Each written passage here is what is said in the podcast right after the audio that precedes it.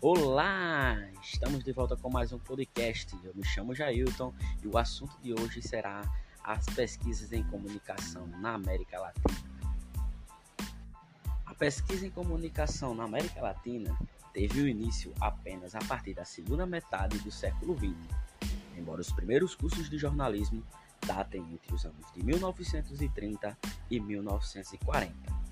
Nesses primeiros estudos, podemos identificar três fases. Primeira fase caracteriza o surgimento dos primeiros estudos influenciados pelos americanos. Logo em seguida, vem a segunda fase, a fase da crítica, das denúncias e das proposições, por volta dos anos 70.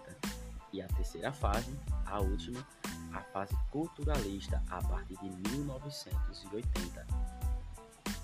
Tem como marca inicial as pesquisas na América Latina com a fundação da CIESPAL, Centro Internacional de Estudos Superiores de Comunicação para a América Latina, na cidade de Quito, Equador, em 1959, na qual oferece cursos de formação para pesquisadores e dirige projetos de pesquisa e promove a vinda de professores dos Estados Unidos para seminários em Quito e para visitas em diversas universidades da América Latina.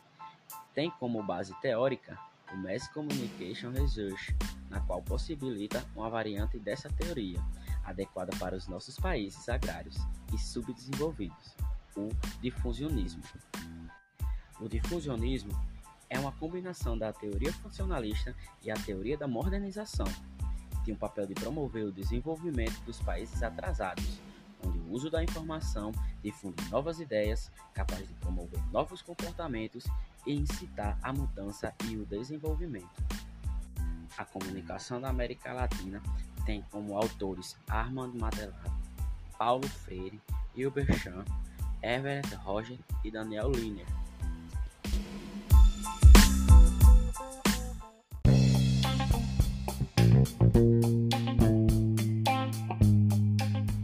Falar melhor sobre o assunto, vamos chamar agora o ex-professor da UER e da UFRN e atual professor da Universidade Católica, professor Geilson Fernandes.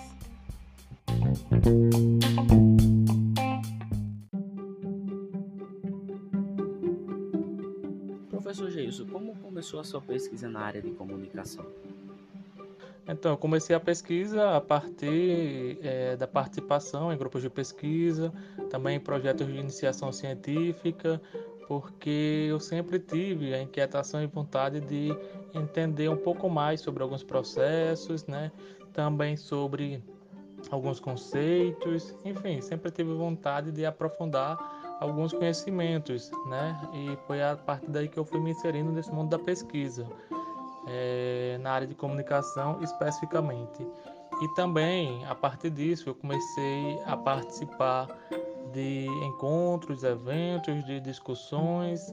Então, foi mais nesse contexto, né, nesse cenário, que eu fui me inserindo aos poucos no mundo da pesquisa. É, e como você encontrou o seu objeto de pesquisa, professor? Objeto de pesquisa, na verdade, ele foi sendo construído aos poucos, né, ao longo da trajetória, da minha trajetória enquanto pesquisador. É, eu sempre tive muito interesse em pesquisar é, sobre os sentidos que as pessoas produzem a partir do consumo, né, é, de conteúdos midiáticos, informativos. Então, foi mais nessa perspectiva, pensando também sobre os efeitos é, desses conteúdos junto aos sujeitos, né, na construção das suas subjetividades e sociabilidades. Então eu sempre parto muito dessa perspectiva em meus estudos e os meus objetos de pesquisa sempre transitam também nessas áreas. E como eu disse, é algo que vai sendo né, construído aí ao longo da trajetória. Não é algo dado, não é algo, não foi algo que eu encontrei assim de uma hora para outra e disse esse é meu objeto de pesquisa. Não, né? A gente até tem é, maior interesse né, em determinados temas, determinadas áreas, mas foi mais nesse sentido de ir conhecendo de fato e construindo o objeto, a partir também dos meus anseios e das, dos meus questionamentos em torno da pesquisa propriamente.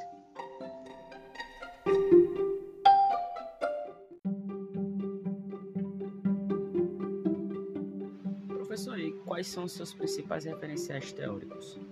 É, como referencial teórico, eu parto aí dessa base dos estudos da comunicação, né, comunicação e mídia, e também articulando com outras áreas, como por exemplo a área da linguagem, né, a área das ciências sociais, e a comunicação ela permite isso, né, isso, né, porque a comunicação é uma área interdisciplinar, então transita aí entre várias áreas de conhecimento.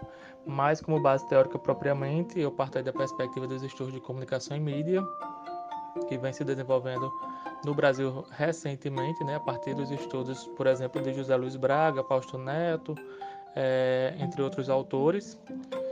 E também, né, parto muito dos estudos da análise de discurso, de orientação, principalmente ali Foucaultiana, né, de Michel Foucault. Professor, eu gostaria que você falasse um pouco sobre os autores e pesquisadores de comunicação no Brasil.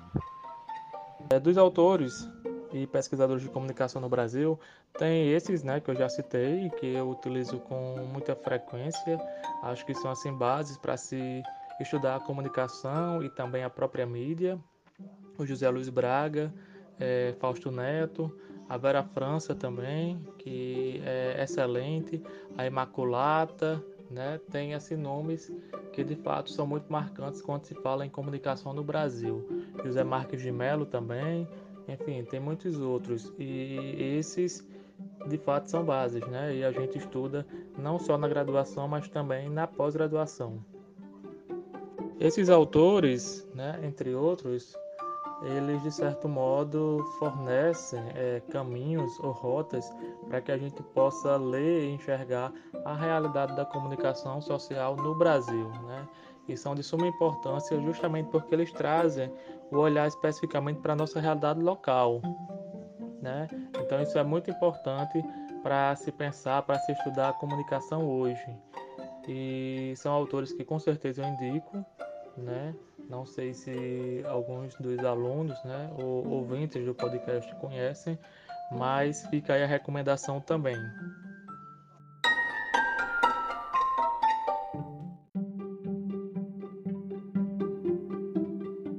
Professor, e para finalizar, quais recomendações você daria para um futuro pesquisador ou pesquisadora? As recomendações né, que eu posso dar é, para um futuro ou futura pesquisador ou pesquisadora, eu acredito que o pesquisador ele nasce muito ali com base nesse sentido da inquietação, né? O pesquisador é aquela pessoa que vê determinado fato ali na realidade, mas mais do que ver e identificar, ele problematiza. Então, acho que essa é a questão principal do pesquisador: problematizar, buscar é, respostas ou modos de interpretação sobre aquele fato, sobre aquela realidade. Então, eu acho que uma dica importante é justamente essa, né? É, treinar o olhar, perceber é, o que está além é, daquilo que está dado, certo? É isso que o pesquisador deve ter. E outro ponto que eu acho que também é de suma importância é, para o pesquisador ou para a pesquisadora é atentar para o seu objeto, as suas especificidades e também sobre a necessidade de leitura desse objeto com base é, no seu contexto e cenário local, porque muitas vezes é, a gente tem um objeto de pesquisa, mas utiliza, por exemplo, autores para analisar, para interpretar esse objeto de pesquisa, autores que refletem sobre outra realidade, que não é a brasileira.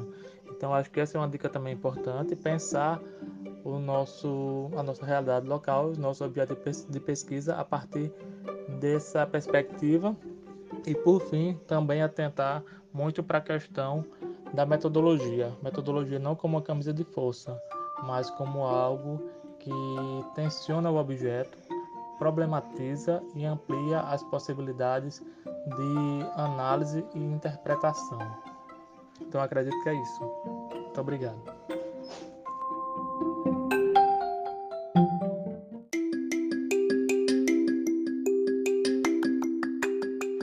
Bom, meus queridos ouvintes, chegamos ao fim de mais um podcast. Eu quero agradecer a presença do professor Geilson e agradecer você também que nos ouve até agora. Esse foi o podcast de hoje e até a próxima, se Deus quiser.